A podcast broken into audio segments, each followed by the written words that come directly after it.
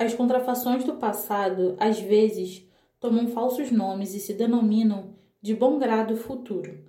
Esse fantasma, o passado, é muito sujeito a falsificar o seu passaporte. Tomemos cuidado com essas armadilhas. Desconfiemos. O passado tem um rosto, a superstição, e uma máscara, a hipocrisia. Descobramos-lhe o rosto e arranquemos-lhe a máscara.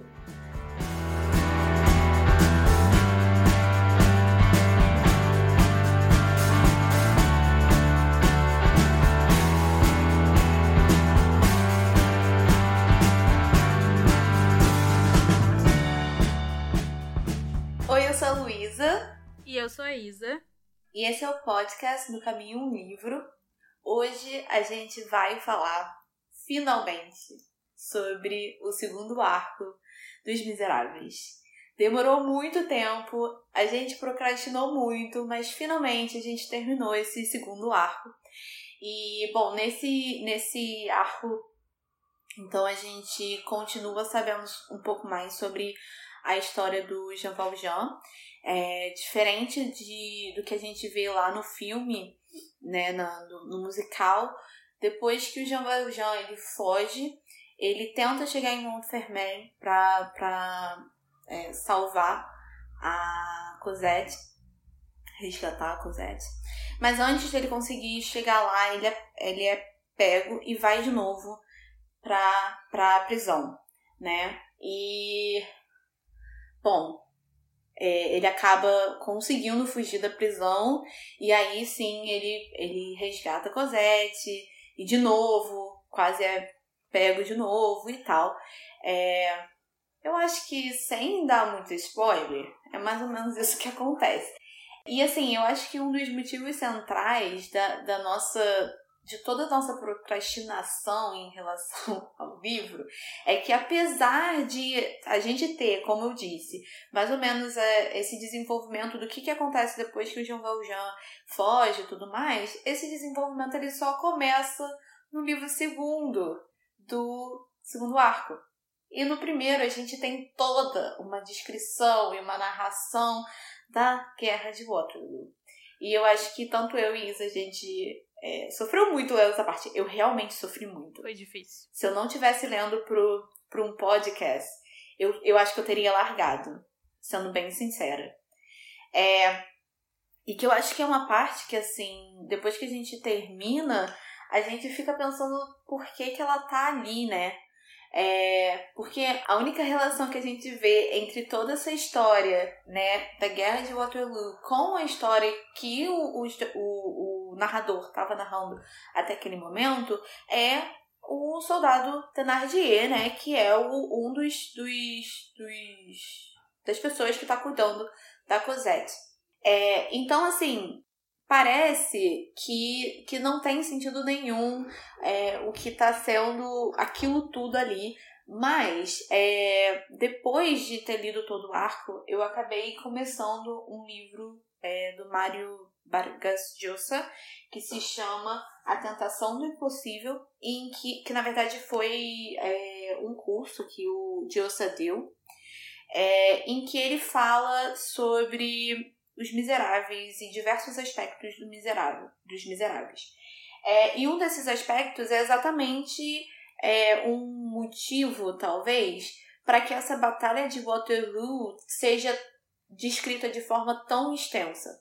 Então, é, segundo o Vargas Llosa, ele acha que o, o Vitor Hugo ele estava tentando, ao escrever os, os Miseráveis, alcançar uma totalidade, fazer um romance que fosse autossuficiente.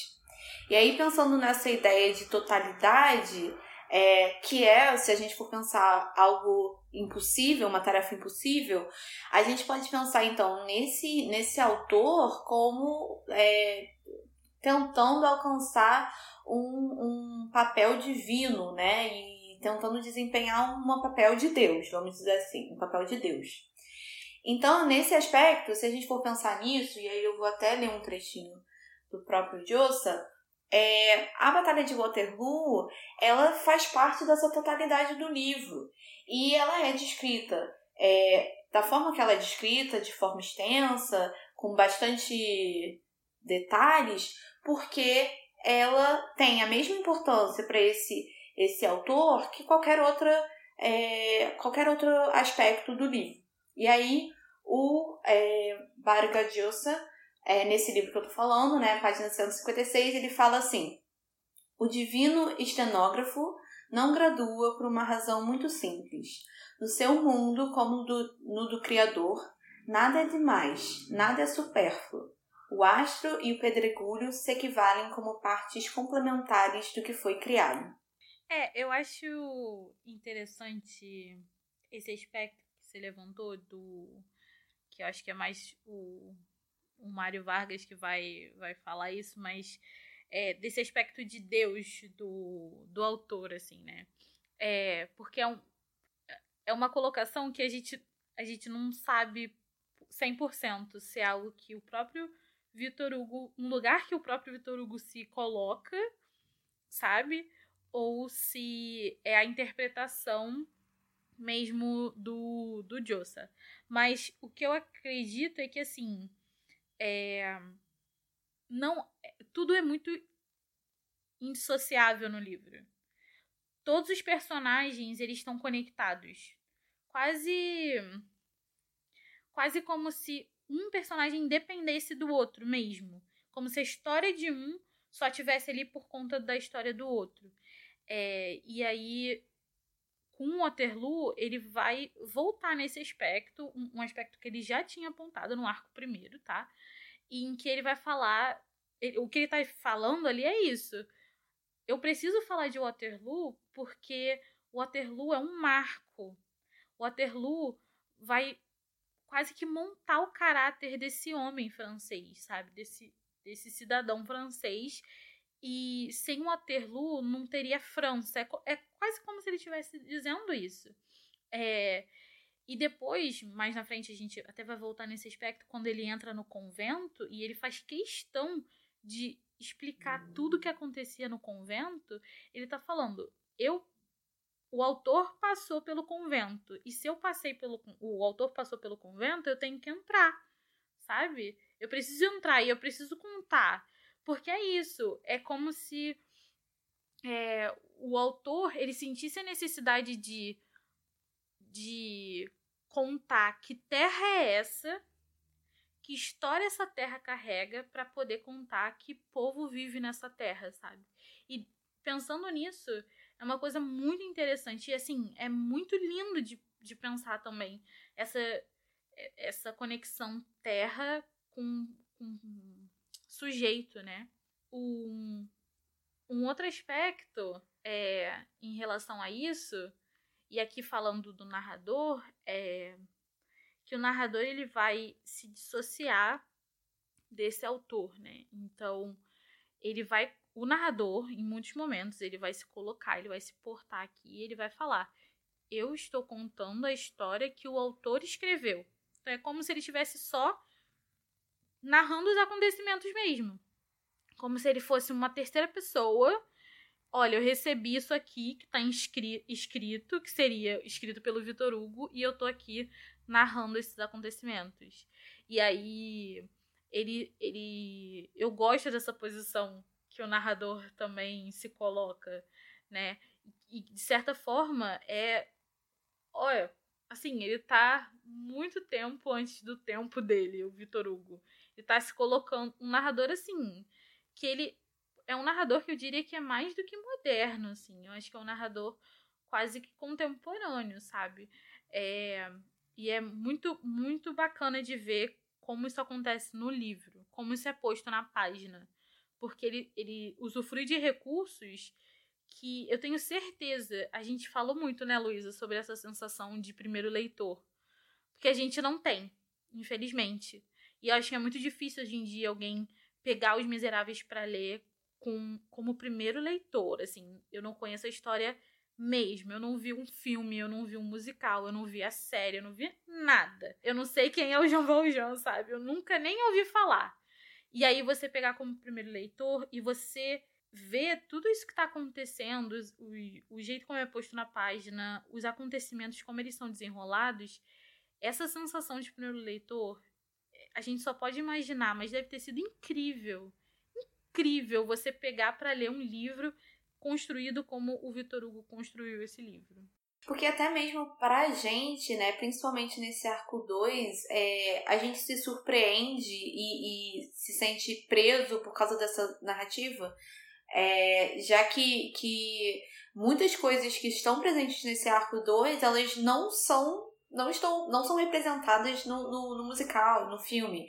É, tanto, assim, depois que o, no, no, no filme o Jean Valjean ele foge e ele pega Cosette e tá tudo certo, né? O simples fato dele ter ido pra prisão de novo já é uma informação nova. E, e eu acho assim, eu entendo o motivo de não, de não ter sido colocado é, no filme, porque obviamente é uma adaptação, é, é, um, é um modelo completamente diferente, mas essa parte toda, é, ela é muito interessante, ela prende o leitor, né? A gente tem uma perseguição que é maravilhosa, que, que você fica, assim, mesmo sabendo que é óbvio que o Jean Valjean ele vai se salvar, porque senão a história seria completamente diferente, mesmo assim você fica angustiado querendo saber o que, que vai acontecer, né? É, eu acho que ainda relacionado à, à guerra de Waterloo, é, eu acho interessante também, a, acho que talvez seria um, um outro motivo, não um motivo, né? Mas é, de, de ter essa importância no livro é a questão da teatra, teatralidade do romance, né? Que está relacionada com essa ideia da totalidade. Então a gente tem é, um, um Deus que está ali simplesmente colocando as pessoas no lugar em que elas deveriam estar para que a peça continue acontecendo. E isso fica claro na Batalha de Waterloo, quando ele fala como é, é, um exército se deparou com um ajudante que mentiu e outro com que ajudou, e como isso foi esse esse, é, essas coincidências fizeram com que um lado saísse como vencedor. E ligado ainda a essa teatralidade do romance, eu acho bem legal, e foi um, um trecho que eu adorei, é, a, a cena em que o. Eu vou pegar aqui o nome dele, Cambrone. Ele, ele tá para ser morto, né? Então, ele é um soldado. Ele tem algum tipo de cargo, mas eu sou péssima com essas coisas, né? É francês e ele acabou de encontrar um, um exército inglês. E aí o exército pergunta: ah, quais são as suas últimas palavras? E ele fala: merda. Eu vou morrer, mas eu falo merda. E é, isso não, é, não se sabe se realmente aconteceu isso desse jeito é mais como uma, um mito, né? Uma, uma história que permeia a, a, a sociedade francesa, mas é teatral. E, e o que o Vitor Hugo fala é que o vencedor não foi Wellington, não foi Napoleão, foi Cambrone, porque na hora da morte dele, ele ainda chegou e teve é, coragem de, de chegar e. e é, esqueci qual é a palavra, mas de, de, de não se, se redimir, de, de não deixar de ser quem ele era, vamos dizer assim. E, e é bem legal porque algumas pessoas dizem, inclusive, que quando ele falou isso, não só ele falou merda, eu acho isso fantástico, mas ele também mostrou o traseiro e, dá, e deu uma insolente palmada na própria nádega. E assim, gente, eu fiquei imaginando essa cena. O cara falando merda, mostrando a bunda e dando uma palmada assim. Ai, gente. Eu gosto muito como o Vitor Hugo, ele brinca. Ele, ele é sério, ele é muito sério, mas ao mesmo tempo ele brinca com, com umas coisas que é como se ele, ele, tiver, esse, ele fosse esse cara. Sim. Sabe? Tipo assim, Sim. eu tô de frente a um problema mas eu vou bater na minha bunda e eu vou falar merda, e é isso, sabe? Sim, é maravilhoso. Não importa. O Vitor Hugo, ele é. Ai, a, o jeito como ele constrói, o jeito como ele é engraçado, como ele balanceia, né? O drama, a, o suspense do que vai acontecer após aquilo, a comédia, o jeito como ele constrói. Eu não pesquisei é, quanto tempo que o Vitor Hugo demorou para escrever esse livro, assim. Mas, é, sinceramente, se ele só tivesse escrito isso, ele ainda assim hoje seria o autor que ele é, sabe? Porque ele escreveu de forma. É, eu acho que é impossível. Eu acho que o impossível daí do, do Lyoso é mesmo. É, é, é porque é tão impossível você conceber uma pessoa que seja capaz de, de fazer o que ele fez aqui, sabe? Porque é, é um épico, parece, né? Sim, sim. É, e aí você tem história e a ficção e tá tudo um pouco unido aqui. E ele também brinca com isso. Por exemplo, você falou agora, né, desse, dessa, dessa anedota, né, dessa uhum. história. A gente não sabe se é verdade, mas que não. a história e o, é, o imaginário, né, é todo construído assim, com um pouco de história, com um pouco de ficção, entende? Isso é, é muito interessante. Parece que ele, ele poderia estar tá facilmente contando a história real de uma pessoa, mas ele também. Mas ele. Ele não deixa a gente fugir de que tudo que está acontecendo aqui é ficção também, sabe? Ele não deixa a gente escapar disso o leitor, né? Ele deixa o leitor meio que na ponta do pé, pulando entre história e ficção, assim. Sim, é, e, e eu acho que eu comecei a perceber isso é, no, no primeiro arco. Se eu não me engano, no, no livro segundo, quando aparece, ou terceiro, quando aparece a Fantine, tem. O primeiro capítulo fala sobre um ano, né? Porque ele tá querendo ambientar aquele espaço.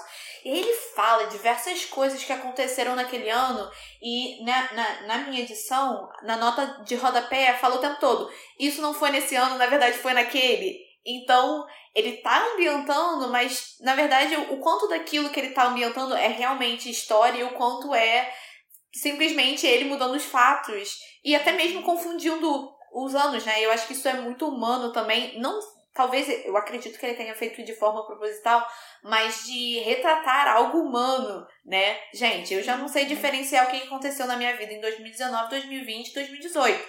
Então assim, imagina na história de um país, né? Então assim, mas acho que é isso, né? É, então é, é bem interessante isso.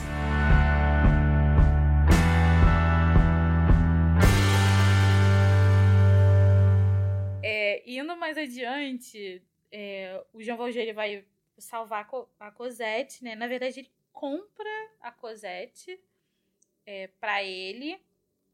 E eu só queria pontuar aqui que, novamente, voltando ao negócio da, do primeiro leitor, se eu fosse primeira leitora e eu visse a Cosette numa floresta escura, pegando água, e um, e um cara falasse que ia ajudar ela, eu imediatamente ia pensar que a Cosette ia ser estuprada ali no meio da floresta. Eu fiquei. É porque eu já sabia que era o Jean Valjean. Mas ao mesmo tempo eu fiquei assim, cara, e se não for o Jean Valjean? entendeu? Fiquei, Dá aquele nervosinho. a Cosette tem oito anos, entendeu? É, é, é muito. Sim. O jeito como ele constrói, a gente não sabe. A gente não sabe que é o Jean Valjean. Não tem como o leitor saber que é o Jean Valjean até o. Eu diria que até quando ela diz o nome dela e aí ele reconhece o nome, mas mesmo assim, talvez isso não desse pistas ao leitor e aí a gente só vai saber mais lá na frente quando ele dá a carta da Fantine pro Terna... Terna... Thenardier. É isso? Isso. Eu nunca sei onde é o R desse nome. é... E, e aí a gente vai descobrir, mas assim, muita coisa acontece antes dessa carta aparecer. É, e essa construção, sabe, de. Porque até então a gente sabe que o Jean Valjean morreu num. Ele cai no mar. E aí ele morre. Sai uma nota no jornal que ele morre. Inclusive, essa coisa de sair nota no jornal, que é, na verdade, como o Javert vai achar o, o Jean Valjean, tem uma parte aqui que a gente vai. Que é outra coisa muito legal, que a gente vai saber toda a parte do Jean Valjean, a gente vai voltar e, porque o, o Javert vai perseguir ele, aí o, o narrador vai voltar e vai explicar como é que o Javert chegou onde ele tá agora. Isso é muito legal. E, sinceramente, é quase cinematográfico. Aham. Uhum. Né? É, e aí, eu achei isso muito, sabe, difícil. Não, eu não achei incrível, sabe? Porque aí tem uma nota no jornal que o João Valjean morreu. Aí depois vai ter uma nota no jornal de um, de um mendigo que dá esmola para outros mendigos. Eu fiquei. Será que seria isso mesmo? Eu não sei se é meu pensamento moderno. Não sei o que é. É, eu acho que a nota do jornal é, falando sobre a morte do Jean Valjean, ela não me pareceu assim tão não crível, porque um foi um foi um, um é, foi um, um esforçado que virou é, prefeito e que conseguiu enganar um montão de gente e que aí depois é, chega e é pego. E aí, não só ele é pego e morre, mas ele é pego e morre salvando alguém e com um bando de gente vendo. Então eu acho que isso acaba tornando, pelo menos a morte dele, a, a morte não, mas o, o, a notícia da morte dele mais crível. Uhum. Em relação a, ao negócio do, do mendigo que dá a esmola, é, eu acho que é mais assim representando como a sociedade ela tá tão preocupada com a vida dos outros e não tem mais o que fazer e aí fica botando fofoca no jornal. Mas é, é realmente você tem toda a razão. Eu tô aqui não pensando, tinha Facebook, tipo assim, não tinha é, Instagram, bota do jornal. Eu tô pensando, né, tipo, ah, o Medic da esmola, isso é notícia? Onde? Mas você abre qualquer página de notícia hoje no Brasil, nada é notícia. O nude do Thiago York é a notícia mais importante do jornal e não realmente, sei lá, a desgraça que é o nosso governo, entendeu? Então, realmente, faz todo sentido. Obrigada, Vitor Hugo, por mostrar que a imprensa, ela sempre foi a mesma não só a imprensa, mas acho que a própria sociedade, porque se a imprensa ela, ela faz isso, é porque a sociedade ela compra, ela consome isso, né? Sim, e tanto que hoje em dia a gente vê isso não só nos jornais, mas também na própria rede social. Que aí é, é criada pelo próprio, pelo próprio consumidor, vamos dizer assim. Exatamente. É, e aí ele compra a Cosette, e aí o Javert, eles fogem, né? Eles, eles não fogem, eles vão lá pro lugarzinho deles, morar num lugarzinho lá escondidinho. E aí o Jean Valjean encontra o Javert, né? E o Jean Valjean, novamente, mais uma vez de novo, está fugindo. e não vai ser a última vez, né? A gente sabe. Com certeza. Está fugindo de Javert. É... E eles vão parar no convento. Sim. É, depois de muitas páginas, eles vão parar no convento. Eu gosto é... muito da perseguição também, você falou sim, da perseguição. Sim. Eu acho que é muito sabe, thriller policial, é, é bem Sim. bacana. É, é, é foi, foi, foi até o que eu te falei quando eu tava, quando eu tava, quando eu cheguei nessa parte, né, me lembrou muito outro livro que é de um período bem posterior, Fahrenheit 451, em que a gente tem também uma perseguição e o tempo todo eu me senti ali aflita, é, e, e tem esse também é, essa, essa questão da sombra e do escuro, né? Ele é perseguido à noite. Então, assim, eu, eu é, imaginava cena com aquela tudo escuro e alguém te perseguindo, que cria mais uma tensão. E é interessante porque essa mesma é, sombra e escuridão também estão presentes quando a Cosette vai lá pegar água.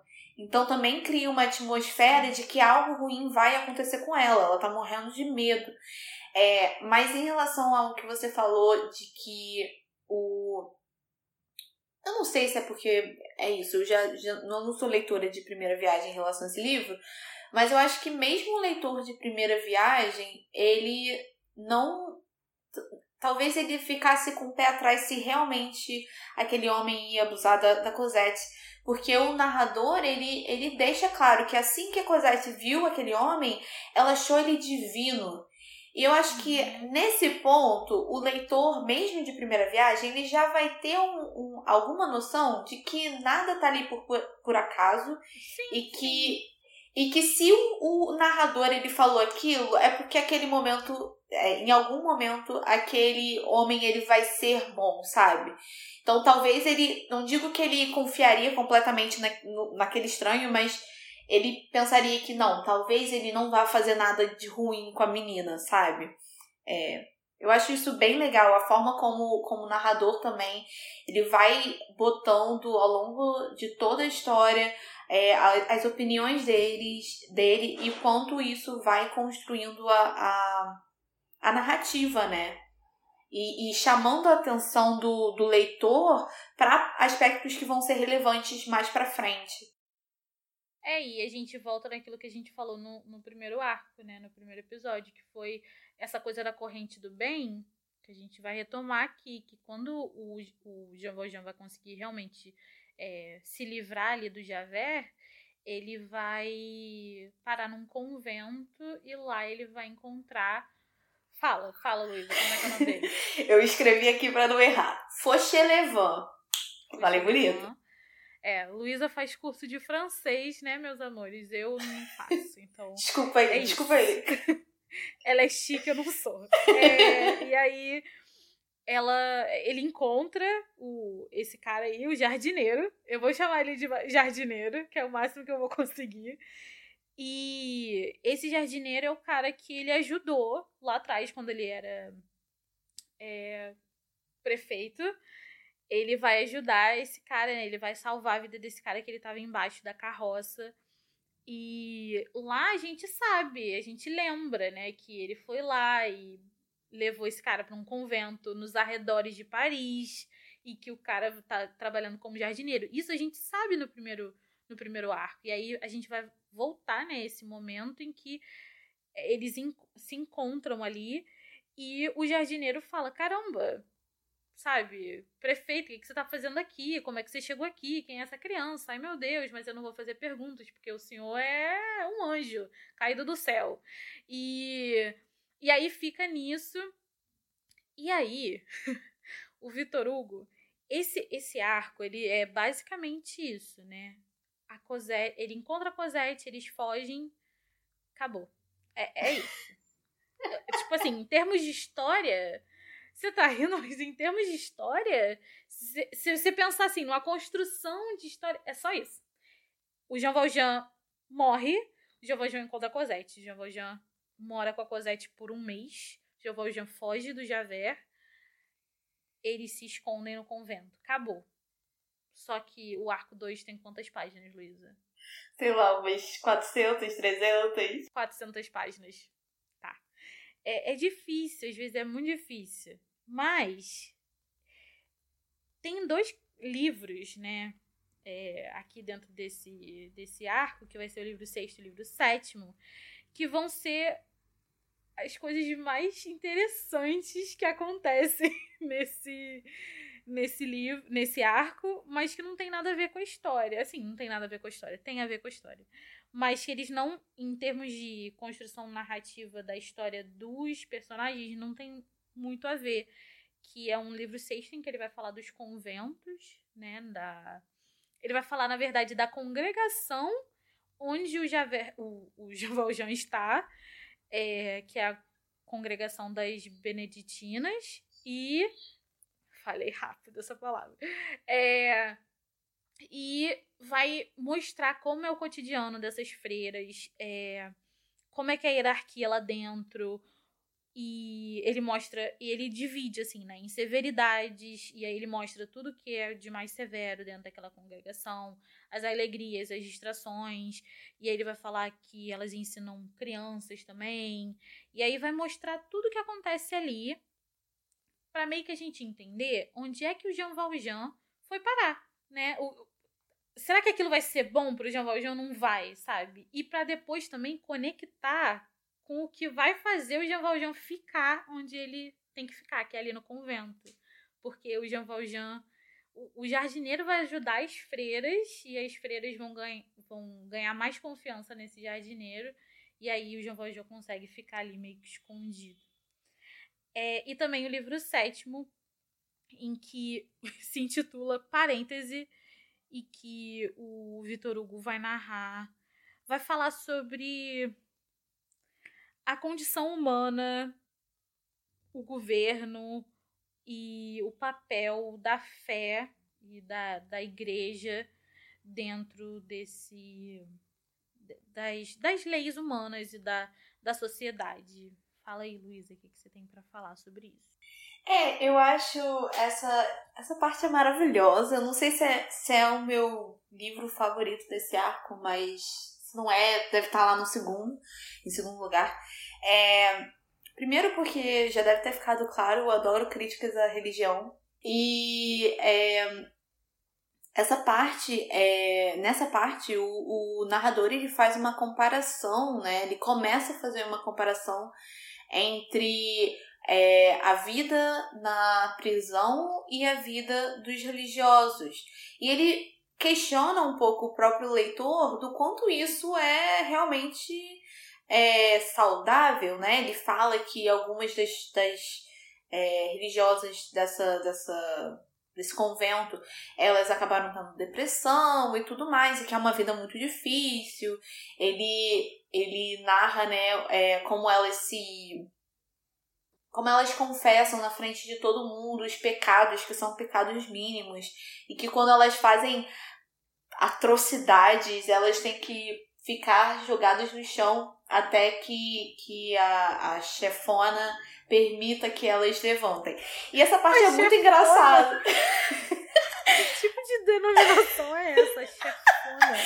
Eu não lembro qual é o nome que ele, que ele deu pra, pro, pro papel dessa freira mor. Tá melhor okay, assim? Então, tá melhor. Freira mor. é, e essa parte também é, é chega a ser cômica porque ele acaba listando alguns pecados que essas é, freiras, essas religiosas que ficam lá jogadas no chão durante durante o, o, a penitência. É, a penitência, o culto, né? O, a, é, elas, elas, por exemplo, erraram uma, uma nota. Tem uma que, em vez de falar a palavra, falou as notas. É maravilhoso essa parte. É, então, assim, são coisas mínimas e coisas que elas não controlam, mas que elas têm que ser perfeitas, vamos dizer assim. E esse todo esse aspecto de, de comparar a vida então dos forçados com a vida dessas religiosas, ela é, é esse aspecto ele é, é desenvolvido mais lá para frente sobre a perspectiva do Jean Valjean, que é, agora tá lá preso, né? Ele não pode sair porque ele tem medo. E ele vê na vida dessas mulheres muito do que ele viveu na, é, na prisão, né? É, ele vai. Essa parte é sensacional, assim, já pro final do arco, ele vai dizer que serão dois lugares de escravidão, inclusive, né? É, e aí eu vou ler agora o trecho do, do próprio Vitor Hugo. Mas no primeiro, a possibilidade de libertação, um limite legal, sempre, embora longínquo, e depois a evasão. No segundo, a perpetuidade, por única esperança no futuro distante, esse clarão de liberdade que os homens chamam de morte.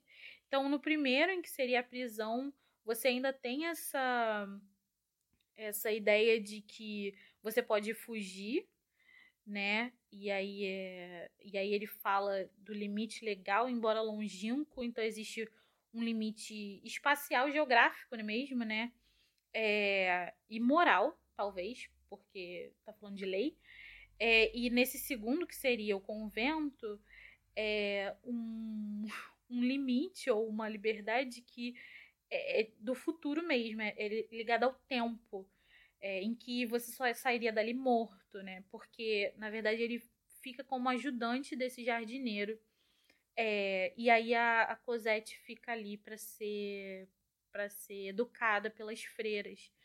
E ele a todo momento só tá pensando na Cosette. Ele quer o bem da Cosette, ele ama ela incondicionalmente e ele quer ver ela é, ter um lugar estável, né? Ter uma condição estável na vida.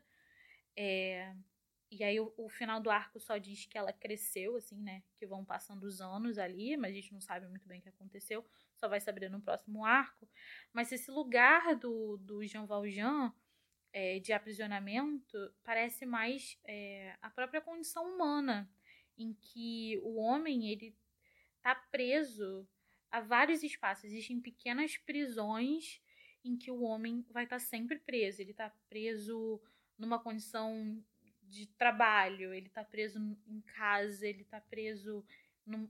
esses papéis que a gente vai que a gente vai é, ter na vida e que também vão formar pequenas prisões quando a gente se vê é, incapaz de se libertar desse, desse, desses lugares ou é, desses, é, desses rótulos físicos, enfim, é, e sociais, assim, esse, esse peso que a sociedade traz pro, pro, pro eu, né, para a individualidade ou para o individualismo, e é, isso é, é, até agora de tudo que a gente viu, eu acho que foi a, a ideia ou o pensamento mais é, à frente do tempo do Vitor Hugo até agora, sabe?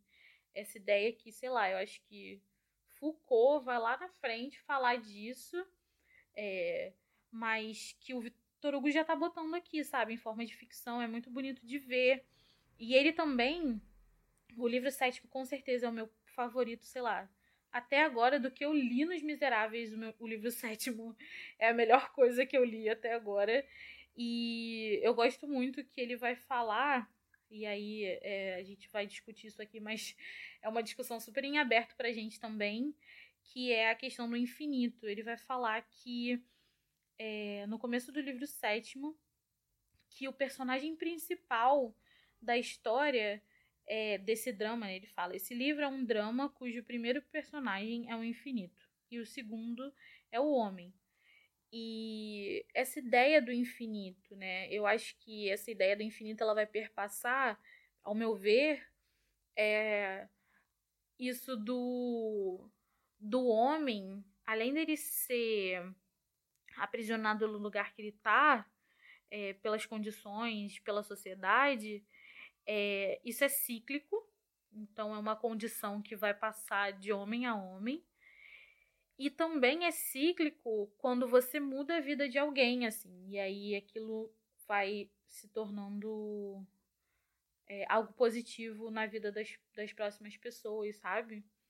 E que tudo tá interligado. Acho que essa é a ideia do livro mesmo, de que é, é isso que a gente tá discutindo desde o começo do episódio, que a terra é indissociável do homem, sabe?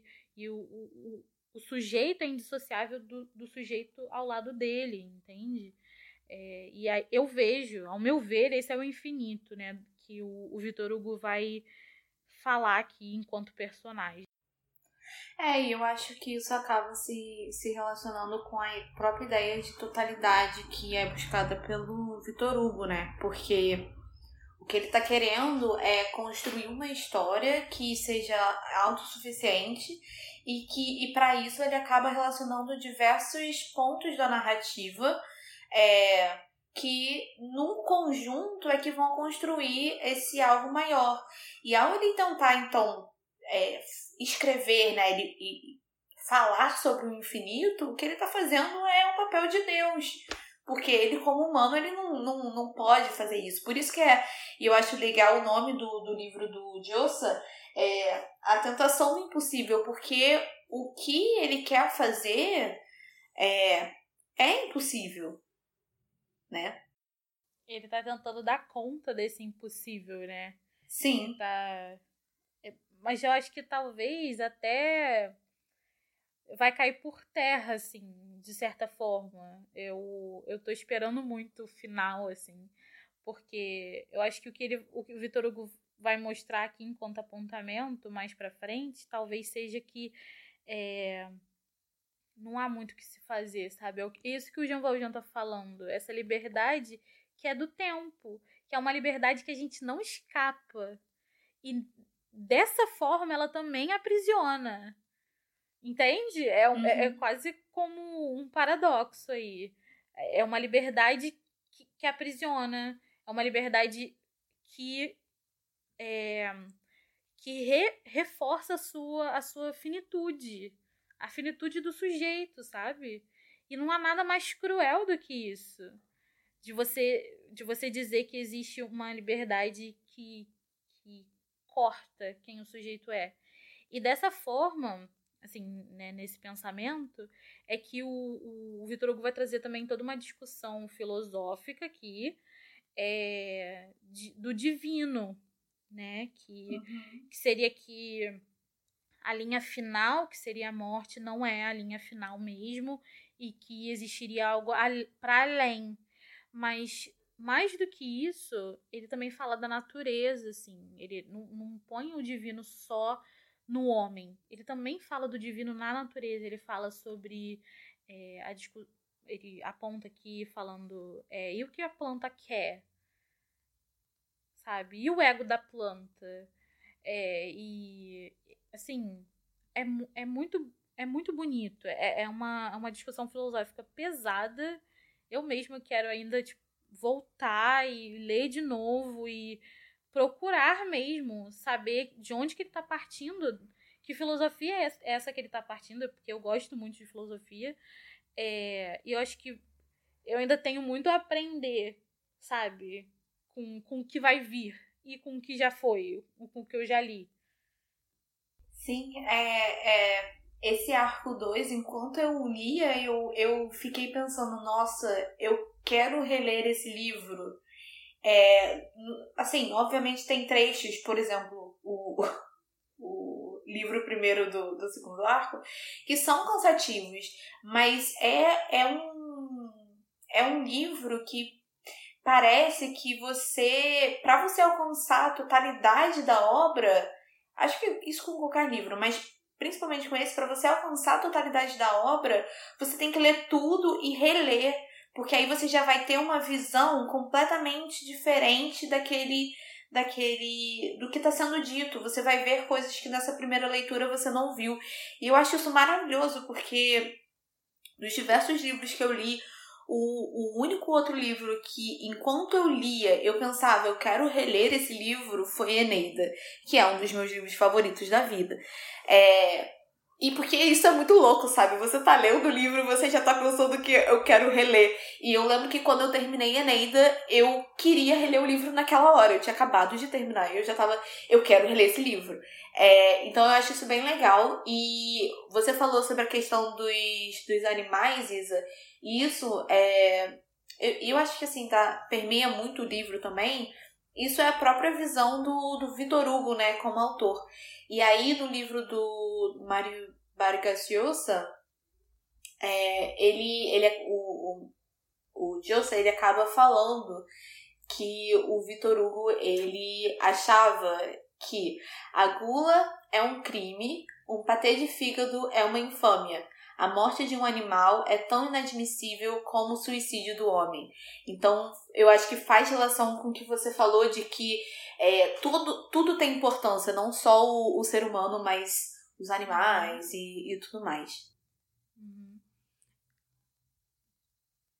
Você falou da releitura e essa coisa do infinito me remeteu imediatamente ao, ao Grande Sertão Veredas, porque o Grande Sertão Veredas ele vai terminar com a com o símbolo do infinito, né? É quase como uma é um, uma narrativa que não, não se esgota, sabe? Aí eu fico pensando nisso. Grande Sertão Veredas é um dos poucos livros que eu tive essa sensação também de eu terminei e eu falei, meu Deus, eu preciso ler de novo.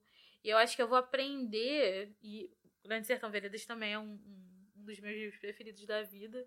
Eu acho que ele, ele fica ali num cabo de guerra com o grande Gatsby. É, mas é, que, que ele toda vez que eu for ler, toda vez que eu pegar naquela história, eu vou aprender mais. E é isso que eu sinto com os miseráveis, sabe? É muito árduo, é muito difícil. Eu gostaria, inclusive, de verdade, vou falar uma coisa boba, talvez, aqui. Porque, claro que se o Vitor Hugo se deu o trabalho de fazer um livro assim, é, é óbvio que ele tem que ser desse jeito, que ele não seria perfeito se ele não fosse desse jeito. Mas eu fico. Me entristece, na verdade, que ele seja tão grande e tão é, desafiador. Porque eu gostaria que ele fosse mais acessível. para todo mundo poder ter o gosto de ler isso também, sabe? De aprender com, com, com, com as palavras do Vitor Hugo. Mas é tão. Poxa, eu vejo é, amigos meus da letras falando, tipo, nossa, tá lendo Os Miseráveis. Eu queria, mas é tão grande. E é realmente, é óbvio. E eu acho que não é nem coisa de tipo assim, ah, preguiçoso, não vai aguentar o camalhaço. Mas caramba, ele, ele não é só um pouquinho grande, ele é muito, muito grande. É, e eu acho que essa questão não só de grande de tamanho, mas grande de conteúdo. É um livro que, e, e isso também é uma coisa que eu acabo pensando às vezes, é um livro para você ler e discutir, é um livro para você chegar e fazer uma matéria, nesse caso desse livro aqui, fazer uma matéria de um ano. É, eu, com a faculdade, eu acabei começando a perceber muito isso. Uma leitura que eu fiz no primeiro período e que para mim também é grandiosa, tanto quanto Eneida, foi Ilíada. E eu li esse livro com, com o tempo. Eu, eu aproveitei aquela leitura, foi para uma disciplina, a gente discutiu aquele livro. O meu livro é todo marcado. É, assim, e por isso é um, um dos meus livros favoritos também. E logo em seguida, pouco tempo depois, eu acabei lendo é, Odisseia. E foi uma leitura completamente diferente. Eu li, sei lá, em quatro dias. E não tem para mim essa carga emocional que Ilíada tem, porque eu não vi o, o livro na sua totalidade. Eu não tenho conhecimento da cultura grega para ver as nuances. É, então, para ver o, o que está ali, que, que você tem que ter um olhar muito, muito é, específico, né? Então, Os Miseráveis, assim como Líada, Odisseia, Eneida, são livros que são para ser discutidos e, e para serem lidos com calma, com tempo, com. Sabe? É, eu acho que assim, essa ideia de, de releitura eu acho bem interessante. Se eu não me engano, é o Roland Barthes que fala um pouco sobre isso. De que, na verdade, todo livro ele deveria ser lido pelo menos é, duas vezes, né? A gente faz essa primeira leitura mais como, de certa forma, é, por prazer, e é na segunda leitura, depois que a gente tem noção dessa totalidade da história, que a gente realmente conhece, percebe os nuances que o autor está colocando, né? Mas eu acho bem, bem interessante quando o próprio livro ele é tão grandioso que ele mesmo te mostra essa necessidade da releitura. Eu acho que isso é o mais impressionante.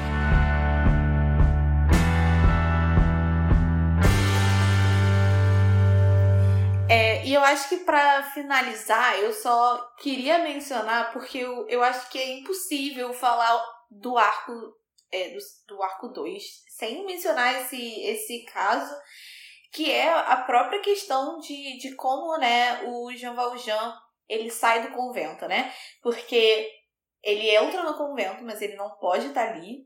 São, apenas tem um homem que vive ali, que é o Fauchelevent. E é, tem que falar até um ar bonito, assim, né? Fauchelevent. E é, então ele não podia estar ali. E o Fauchelevent, ele realmente consegue é, ganhar mais a confiança das freiras. E por isso ele consegue que elas aceitem que o seu irmão, que é o Jean Valjean, que não é irmão dele de verdade, e a, a sua sobrinha venham ajudá-lo, né, o Fauchelevent, a cuidar do, do convento. Só que como é que o, o irmão dele vai entrar no convento se ele já tá lá? E aí é que chega a parte que eu acho que, assim, é sinceramente uma pena que ela não esteja no filme. Eu entendo os motivos todos, mas é uma pena, porque eu acho que é uma das, das partes mais fantásticas e, e junto com a perseguição, ela coloca no leitor uma, uma ansiedade. Eu fiquei ansiosa mesmo sabendo que tudo ia dar certo. Que é o momento, então, que para o Jean Valjean ele conseguir sair do convento, ele tem que entrar num caixão. Cria-se todo um plano lá com Fauchelevent. Ele entra num caixão para fingir que ele vai ser enterrado como uma, uma das freiras que morreu. E assim, essa parte, eu, eu acho até bonito, né? Porque o, o próprio. O próprio. Antes de, de, deles é, pensarem nesse, nesse plano, o Fauchelevent ele fala uma frase como a freira morreu, mas Jean Valjean que vai ser enterrado, algo do gênero. Então, eu acho porque ele tá ali, ele não pode estar tá ali.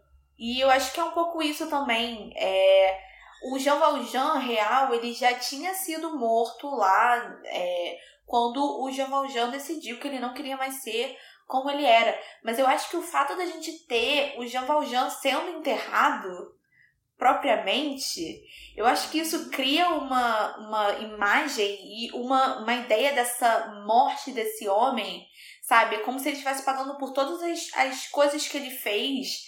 Realmente, assim, se ele já não tinha pago antes, né? Porque Deus do céu, homem para sofrer.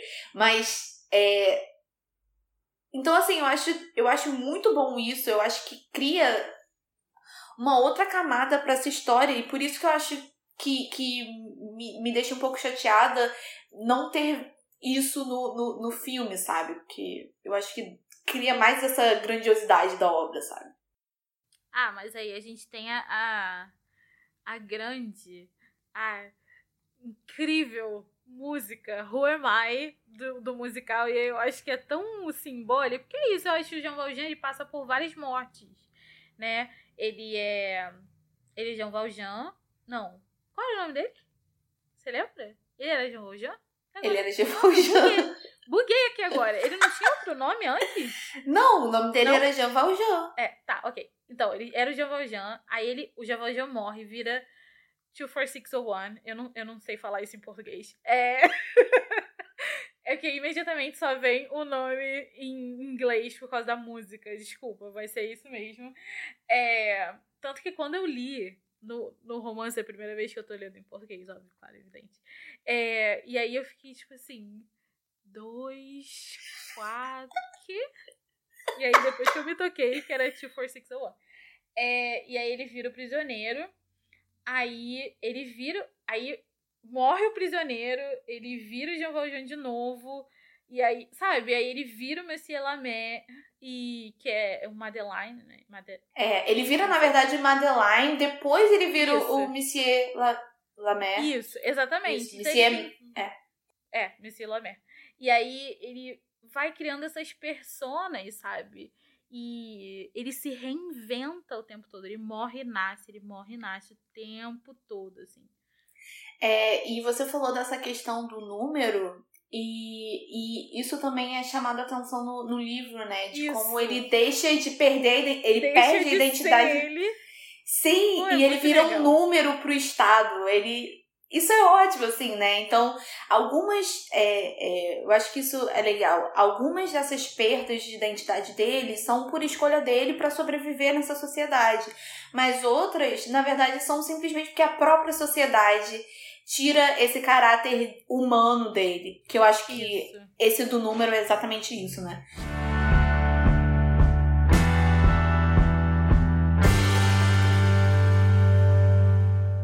Então, é isso por hoje. Essa discussão foi bem longa, né?